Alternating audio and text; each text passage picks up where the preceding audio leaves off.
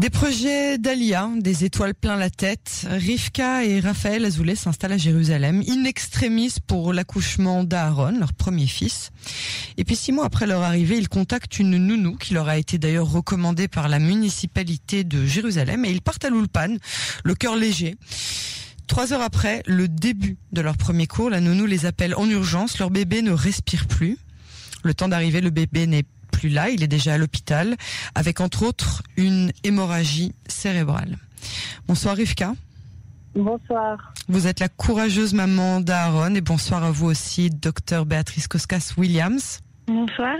Vous êtes chercheuse post-doctorale à la faculté de droit de Bar-Ilan et à l'Institut de criminologie comparée et à l'Université de Montréal. Vous êtes par ailleurs spécialiste du droit de l'enfant et des victimes dans la procédure pénale. Je voudrais tout d'abord donner la parole à Rivka et que vous nous racontiez en quelques mots le cauchemar que vous avez vécu. Qu'est-il arrivé exactement à votre fils Aaron? Alors, comme vous l'avez déjà très bien résumé vous-même, euh, donc voilà, c'était euh, euh, peu après notre alia. Aaron, il avait fêté ses six mois et euh, on a reçu donc ce numéro de la mairie de Jérusalem. Euh, on cherchait quelqu'un qui portait notre fils pour aller à l'Upan et apprendre l'hébreu pour mieux s'intégrer. Et, euh, et voilà, c'était son troisième jour euh, chez la Métapalette, donc euh, deux jours de, D'adaptation. voilà. Et puis le troisième jour, euh, au bout de trois heures, on nous appelle pour nous dire Ayelet Shelachlon Hochem. Votre enfant ne respire plus. Mais Voilà. qu'est-ce qui s'est passé? Alors, c'est le syndrome du bébé secoué. Ça a été euh, prouvé par la suite par, euh, par les médecins dans les expertises médicales. Il, a, il avait des hémorragies cérébrales importantes euh, et des, euh, des bleus sur la tête et puis des hémorragies euh, rétiniennes. Donc, il a perdu la vue suite à ce, à ce trauma-là. Et c'est la nounou qui a secoué euh, votre enfant Voilà, au bout de trois heures de, de, de, de, Voilà. de garde. exactement ça. En trois heures, il a, il a perdu tout ce qu'il avait. On l'a déposé le matin euh, en pleine forme et puis on l'a récupéré dans le coma à l'hôpital. Et alors, euh, vous avez eu donc le cauchemar s'est enchaîné à l'hôpital. Tout d'abord à Shaharet Tzedek où on vous a demandé, on vous a dit qu'il fallait surtout pas l'opérer, puis on vous a dit qu'il fallait urgemment l'opérer. Vous avez dû partir à Adassa. Oui, voilà, il y a eu un petit balagan qui s'est passé puisqu'on nous a transféré d'hôpital en hôpital, de, de médecin en médecin, euh, et on- enfin personne n'a vraiment pris le temps, je pense, de d'étudier le dossier correctement puisque par la suite, euh, ben, le cerveau d'Aaron a continué de, de saigner, qui qui a causé encore euh, et encore des, des, des séquelles supplémentaires. Et euh, voilà, on a passé euh, des années à l'hôpital et euh, On vous a accusé d'avoir vous-même violenté votre enfant? Oui, puisque le cerveau continue à saigner, euh, quand on a refait un IRM de vérification quelques mois plus tard, puisqu'ils ne l'ont pas opéré au départ, euh, ça a fait que la, la, bah, les membranes euh, de son cerveau continuent à saigner. Donc il y avait encore plus de, de dégâts et, et à ce moment-là, oui, il y a eu effectivement euh, toute une trachira, donc une, une, mise en enquête. place de- enfin, une enquête voilà, contre nous, euh, qu'on a on menait à bien, puisque voilà, on a, on a répondu présent et puis on a, Vous avez collaboré. Voilà, on a collaboré, euh, voilà, on a fait ce qu'il fallait. Et puis on est sorti de là-bas propre, mais ça n'a empêché que sur le plan juridique, ça a émis des doutes. Et, euh, et puis c'était euh, qu'en faveur de la métapelette. Alors, je tiens, excusez-moi. à- Oui, Raphaël. Bonsoir. Bonsoir. euh, je suis le papa de Saïd Mourinez. Je tiens à souligner que tout ça s'est passé quatre mois après les faits. Sur les quatre mois qui s'étaient déroulés, nous avions passé un mois et demi en Ishposium, c'est-à-dire en hospitalisation pleine entre les hôpitaux euh, de Shaharet Tzedek, Adassa et le Bet Rolim de Haline, qui se situe à Jérusalem, qui est un hôpital de réhabilitation. Et par la suite, les deux autres mois et demi, ont passé cinq jours par semaine du matin au soir en réhabilitation avec Chaim Aronlev sur les tapis de réhabilitation, euh, en présence de tous les métaplimes qui nous disaient euh, que Chaim Aronlev avançait euh, très très bien. Et euh, malgré le fait que tous les jours on ait été euh, avec tout ce monde, euh, il y a eu quand même cette Rakira qui, nous est tombée dessus et avec très grande surprise, puisqu'on était entouré des métaplimes qui eux-mêmes étaient vraiment plus qu'optimistes et positifs pour Chaim Aronlev qui initialement ne bougeait pas du tout et n'ouvrait pas les yeux et qui petit à petit commençait à bouger les doigts, commençait à bouger un bras et aussi de suite euh, doucement avec le temps. C'est pour dire que vraiment il avançait sur le plan du développement, si on peut parler de- de- de- d'avancement, euh, alors que dans sa tête et dans son cerveau, les choses se dégradaient euh, bah, d'une manière qui était absolument... euh, enfin, il, était, il était à deux doigts de la mort au moment où on l'a opéré in extremis. Et alors, où est-ce qu'il en est aujourd'hui? Il a 4 ans aujourd'hui? Voilà, il a fêté 4 ans euh, à Soukot, il donnait le premier jour de Soukot, il a fêté 4 ans. Euh, alors euh, voilà, petit à petit de la paralysie, on est arrivé qui marche. Alors certes avec difficulté, avec des attelles, beaucoup de rééducation. il voit toujours pas. C'est peut-être le plus grand des malheurs le cerveau est extrêmement abîmé et une atrophie cérébrale aussi. Donc, euh, donc en vrai, tout ce qu'il fait aujourd'hui, ça tient que du miracle. Il y a des retards de communication. Initialement, tous les médecins nous avaient dit dès le départ que nous étions jeunes et qu'il fallait qu'on pense à nos futurs enfants et pas à ce dernier. On s'est toujours battu pour lui, euh, jour après jour. On n'a jamais abandonné, jamais rien lâché. Et les médecins eux-mêmes, au final, euh, venaient nous demander euh, à voir notre enfant parce qu'ils ne croyaient pas à ses avancées. Donc c'est vrai qu'on a eu beaucoup de nissim grâce aux pilotes de qu'on a pu recevoir et au soutien qu'on a pu recevoir pendant pendant ces, ces trois années, trois années et demie même. Et on continue à on continue à prier, on continue chaque jour au quotidien à travailler et euh, à espérer. Et euh, on espère voir la lumière pour lui, On l'espère évidemment. Qu'est-ce qu'on peut espérer pour lui en termes d'autonomie? Est-ce qu'il pourra un jour recouvrer la vue? Alors par contre, je suis navrée de vous le dire, mais on vous entend très très mal. Il faudrait que vous vous stabilisiez avec votre euh, téléphone. Oui. Voilà. Euh, alors en termes de pour pour ce qui est de la vue, de base ils nous ont dit qu'il ne, retrouvera jamais la vue. Puis un jour il a commencé à, à avoir la, lumière du soleil, ça le gênait et petit à petit aujourd'hui il y a des moments où son cerveau connecte et il voit de la lumière, l'obscurité ou ou des choses euh, un peu grosses, des contrastes, enfin voilà. Et puis d'autres fois où il est plongé dans le noir et d'ailleurs maintenant il commence à dire quelques mots et parfois il s'assoit par terre tout simplement et il me dit il m'a cher Maman, c'est l'obscurité. Et puis, il bouge pas quelques minutes jusqu'à ce qu'il retrouve un petit peu de, un semblant de je ne sais pas quelle vue. Et, puis, il recommence à tâter les murs, à se relever, à essayer de, bah, de, de, faire sa petite vie de garçon de 4 ans. Donc, c'est vrai qu'au niveau de la vie, on ne sait pas. Et alors, vous, vous, vous me l'avez décrit tout à l'heure lorsqu'on s'est parlé comme un enfant joyeux, heureux, un, un, un, petit bonheur ambulant, en fait, malgré tout cela. C'est une force, c'est notre force, c'est la force de tous ceux qui le rencontrent. Euh, il amène énormément de, bonheur, de joie. Il est vraiment incroyable. Il est incroyable. C'est vrai que ça a souligné que le plus grand dans cette histoire, c'est vraiment lui. Et au quotidien, nous les parents, on peut témoigner que chacune des épreuves qu'il a passées, chacun des combats, que ce soit pour bouger, pour bouger son, son premier bras, pour essayer de se lever sur les tapis. Il a toujours combattu, il a jamais abandonné. Et encore aujourd'hui, il combat pour, euh, pour essayer d'avancer et continuer à avancer. Et on est les parents les plus fiers d'avoir un enfant aussi courageux que, que Chaim C'est le courage en personne, c'est vraiment ça. C'est le courage et le bonheur. Un, un, petit, un petit combattant. Et où en est maintenant la procédure juridique? On va bientôt donner la parole au docteur Koskas Williams, mais je voudrais que vous nous expliquiez avec vos mots tout d'abord euh, où est-ce qu'on est, la, le, procès. Alors on a fait confiance à la justice euh, entièrement et d'ailleurs on, on s'est vraiment battu pour sa santé d'abord et, et, ce volet-là on l'a laissé vraiment sur le côté. Euh, comme on vous a dit tout à l'heure, on s'est retrouvé un jour en Hakira en pleine enquête policière, euh, en, plein cauchemar. Donc on, s'est dit qu'on va quand même prendre un avocat. Euh, le, le, système juridique est très différent de la France. On n'est pas partie civile. Le procureur, en réalité, c'est le parquet, c'est défendre les intérêts de la victime, mais non pas de la famille de la victime. Et c'est quelque part le pays qui, qui attaque la métapelette, non pas nous qui attaquons la métapelette. Donc on a laissé tout ça entre leurs mains, on leur a fait vraiment confiance et, euh, et puis on s'est retrouvé euh, bah, complètement lésés aujourd'hui puisqu'on on parle d'une punition euh, faite par arrangement alors que la métapelette a avoué les faits pour avoir une punition de jusqu'à six mois de travaux d'intérêt général et 5 000 shekels d'amende en sachant que qu'elle a, elle a ôté la vie à, à notre fils, notre vie à nous. tous. Enfin, il n'y a même pas de, il y a pas de mots. Il n'y a pas de mots. Il n'y a pas de mots. Il a pas de mots. Alors, je voudrais maintenant donner la parole à Dr Koskas Williams. Pourquoi est-ce que le parquet israélien agit de la sorte? D'abord, c'est très euh, difficile de parler avec tellement de, le leur courage et le courage de de, Chaim Aaron et euh, et euh, toute cette toutes ces actions qui mènent. C'est vrai que quand on est victime et on est dans le système pénal, on, tourne à quelque chose de passif qui, qui, qui rentre complètement en paradoxe avec euh, l'activité euh, de leur de de de Raïm Aaron et de, de, de Rebecca et de Raphaël et c'est vrai que je, comprends leur euh, leur sentiment d'être, d'avoir un peu les mains derrière le dos sans pouvoir bouger.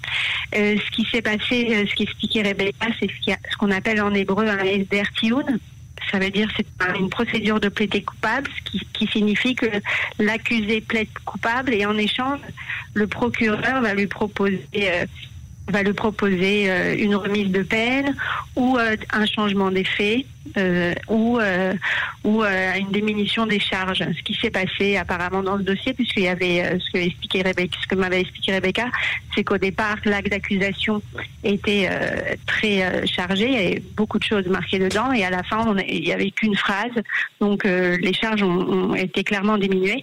Ce qu'il faut savoir, c'est qu'en Israël, la plupart des dossiers, plus de 85% des dossiers, se terminent de cette manière. Et euh, alors les, avantages des, des ou des, des plaidés coupables, c'est euh, c'est qu'il n'y a pas de procès en vérité. La, la personne plaide coupable. Donc euh, c'est différent de la France. En France, il y aurait eu procès, même si en général dans les dans les procès la, la personne va devant devant un juge. En Israël, c'est un peu différent. Si la personne plaide coupable, il n'y a plus besoin de procès et on part directement à la phase de la de la de, la sentence et euh, et de, de, de, la plaidoirie et de la sentence. Donc c'est beaucoup plus court, ça coûte beaucoup moins cher à la justice. Euh, il n'y a pas de procès. On est on, a, on assiste vraiment à une, une disparition des procès en Israël et seulement une petite partie. Euh, en général, c'est des, des, des, gros des, des, procès où la personne refuse de plaider coupable, qui a les moyens. On pense par exemple au procès de Netanyahu, etc., qui peut durer des années. En général, la plupart des procès se terminent en plaidé coupable un des inconvénients majeurs de, de, ce procé, euh, de cette procédure, et ce que disait euh, aussi très bien Rebecca, c'est qu'on tourne vraiment à un espèce de euh, marchandage. Oui, c'est ça, on a l'impression vraiment d'être dans un marché de tapis. C'est ça. ça. Veut dire on est dans un marchandage où l'accusé, où on va vraiment, où le procureur va e-, essayer de tout faire, d'encourager l'avocat de l'accusé la, pour qu'il renonce, pour qu'il renonce au procès, quoi. Et, en, ce qui concerne, ce qu'on se retrouve, c'est que la victime euh, de, de, dans ce côté, de, du côté-là, elle est, elle est complètement, euh, elle est complètement, elle, elle peut pas tellement, elle peut pratiquement rien faire notamment ce qui est terrible et aussi c'est ce qui s'est passé dans, dans, le cas pour Rebecca, c'est qu'on leur a changé leur histoire, qu'on a changé l'histoire de, de, de, de, ce qui s'est, ce qui est arrivé à, leur fils. Euh, ce qui était, euh, ce qui avait été euh, après l'enquête, etc., marqué sur l'acte d'accusation, a été complètement chargé au bout. Donc beaucoup de victimes disent, mais attendez, c'est pas ce qui est arrivé à mon fils, vous avez complètement changé les faits et on n'est plus dans la vérité, on n'est plus dans la vérité matérielle, on est dans une vérité arrangée entre les entre les avocats, quoi, puisque c'est les avocats de l'accusé et euh, l'avocat euh, et euh, le procureur. Et, et l'humain, la personne disparaît de quelque chose qui qui, qui lui qui la concerne quoi et qui concerne une famille, qui concerne leur fils et qui voilà donc c'est quelque chose que on nous a demandé notre accord pour pour cette pour cet arrangement et on, on a clairement dit non, on ne le veut pas, on ne, ne l'accepte pas. Et puis on nous l'a demandé pour la forme puisqu'ils ont dit très bien, vous ne l'acceptez pas, on va le notifier, mais enfin ça s'est fait quand même. Oui, oui. On, on mais vous avez, pas.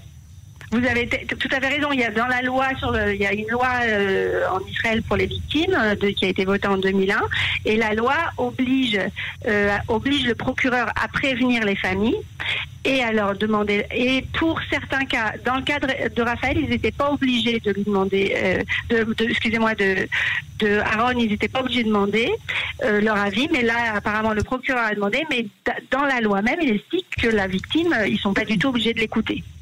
Euh, donc ils sont pas obligés, ils, peuvent, peuvent dire son avis, euh, mais ils sont pas obligés de l'écouter. Donc là, donc la victime, elle se retrouve vraiment à l'extérieur de son dossier, euh, et donc on peut avoir les conséquences qu'on imagine. Ça veut dire, euh, euh, ça veut dire euh, ne pas pouvoir avoir son, son, histoire changée, quoi. Et puis, et puis voir les personnes. Ce qui est arrivé dans le cas de, de, de, de du petit Aaron et de sa famille, c'est qu'on a des, des, des, on a des sentences qui sont très réduites puisque les sentences sont souvent arrangées entre le procureur et, et l'avocat de l'accusé. Pourquoi, pourquoi est-ce que c'est comme ça, Béatrice Koskas-Williams? Pourquoi est-ce que pourquoi est-ce qu'on en arrive à, à, faire des marchés de, de, de ce genre-là? Quelle est la raison Alors, de ce, de ce processus? D'abord, c'est pas propre à Israël. C'est propre. C'est aux États-Unis.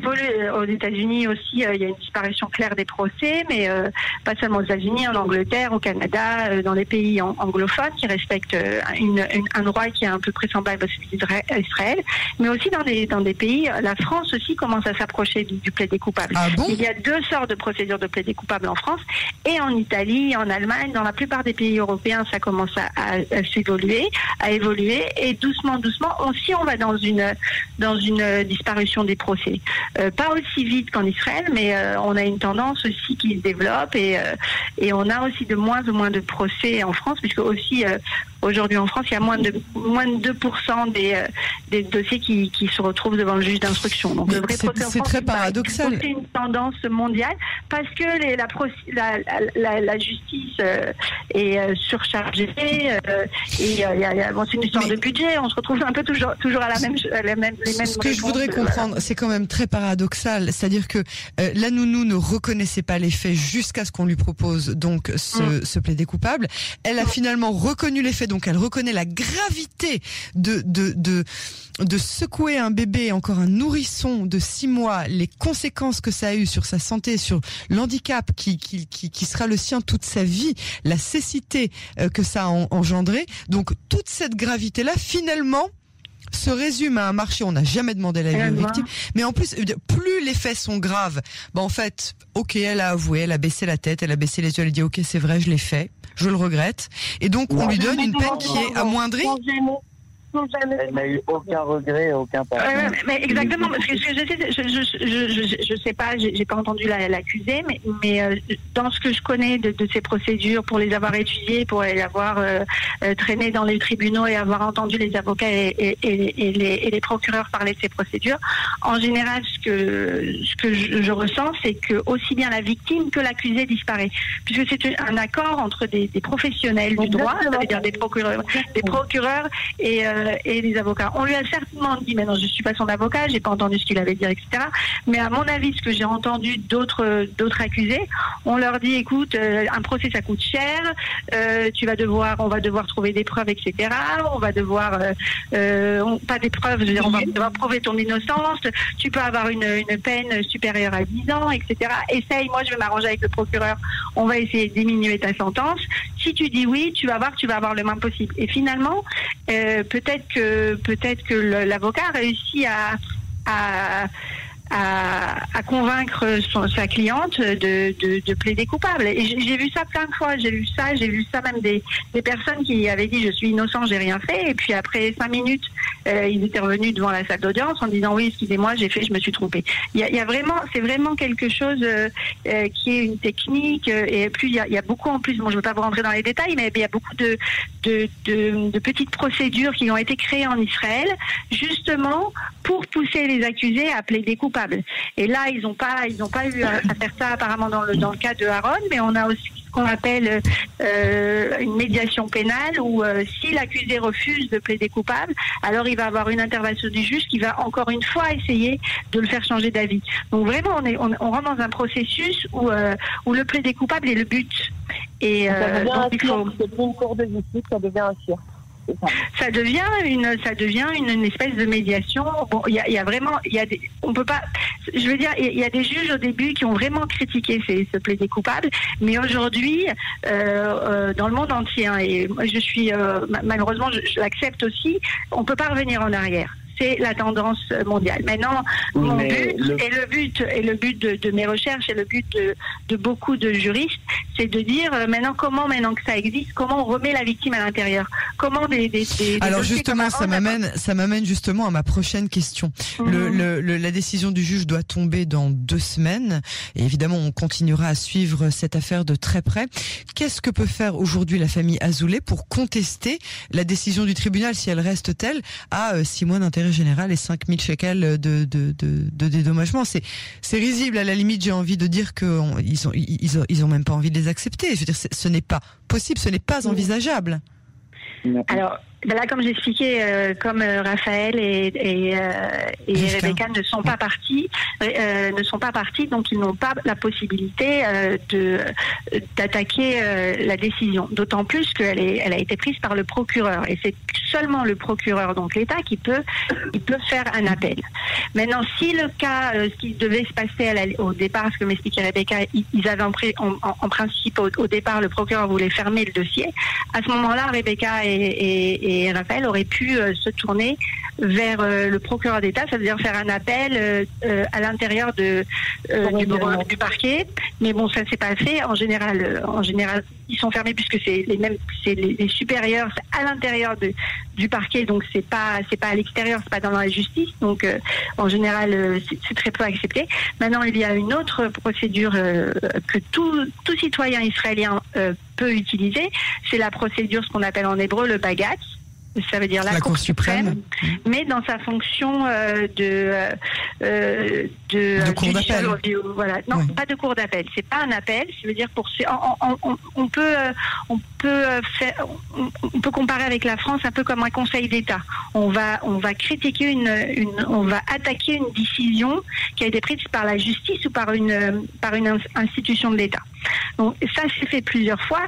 Dans le cas des Zertioun, le plus célèbre des dossiers, ça a été celui des, des victimes dans l'affaire de, du président Moshe Katsav, où les victimes aussi avaient, dans, dans, ce cas-là, il y avait un, un Zertioun, un, une procédure de plaidé coupable aussi très légère, euh, puisqu'il y avait, euh, il y avait viol avéré, et puis il avait, il avait finalement reconnu euh, pas grand-chose, et il avait eu aussi quelque chose comme 1000 shekels qu'il devait payer aux victimes, ou des petites choses. Donc les victimes avaient été devant Bagat.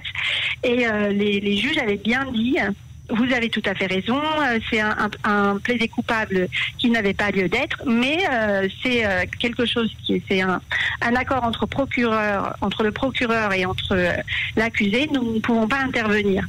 Et donc c'est à peu près aujourd'hui la jurisprudence qu'elle est en Israël. Il y a eu un dossier aussi l'année dernière où une famille qui a, dont la fille avait été assassinée par son petit copain. Et euh, aussi, il y a eu euh, le, meurtre, la, qualification de meurtre a été annulée pour euh, pour Ariga, pour comment dire, pour un, meurtre, mais pas un assassinat. Voilà pas un assassinat, pas en avant la préméditation. Et ils avaient aussi pu parler devant les, cours les juges de la Cour suprême. Et la Cour suprême avait dit à peu près la même chose en disant vous avez raison dans les, dans les faits, mais on ne peut pas annuler le Bertioun. Donc, euh, euh, Rebecca et, dans les faits, ils peuvent aller vers le, vers le, bagage. Mais euh, ce que prouve la jurisprudence ils ne sont pas dans un il y, a, peu de chances que ça passe malheureusement. Je suis désolée euh, de vous dire ça, Rebecca. Euh, mais je suppose que votre avocat euh, qui, a, qui a fait, qui a travaillé pour vous, je suppose qu'il vous dira la même chose. Mais, mais c'est aujourd'hui, on en est là malheureusement.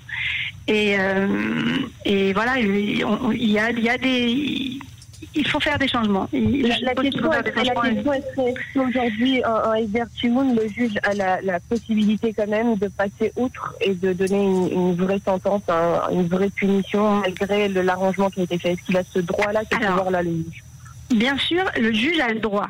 techniquement, il a le droit de, dire, euh, euh, de dire que la sentence est trop faible. Euh, maintenant, il le fait très rarement. Et euh, aussi, euh, ça dépend. Alors, je ne sais pas tellement comment ça s'est passé dans votre dossier, mais des fois, euh, le procureur propose une sentence, mais il, donne la possibilité au juge plus de. Il dit que l'accord n'est pas.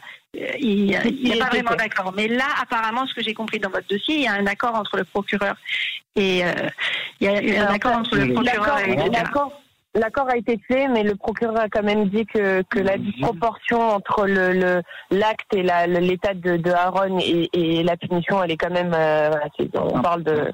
il y a une disproportion qui est importante. Il a dit quand même, il a spécifié, et maintenant on attend quand même il encore. Il a également notifié que le juge n'est pas attaché à ce à cet arrangement. Exactement.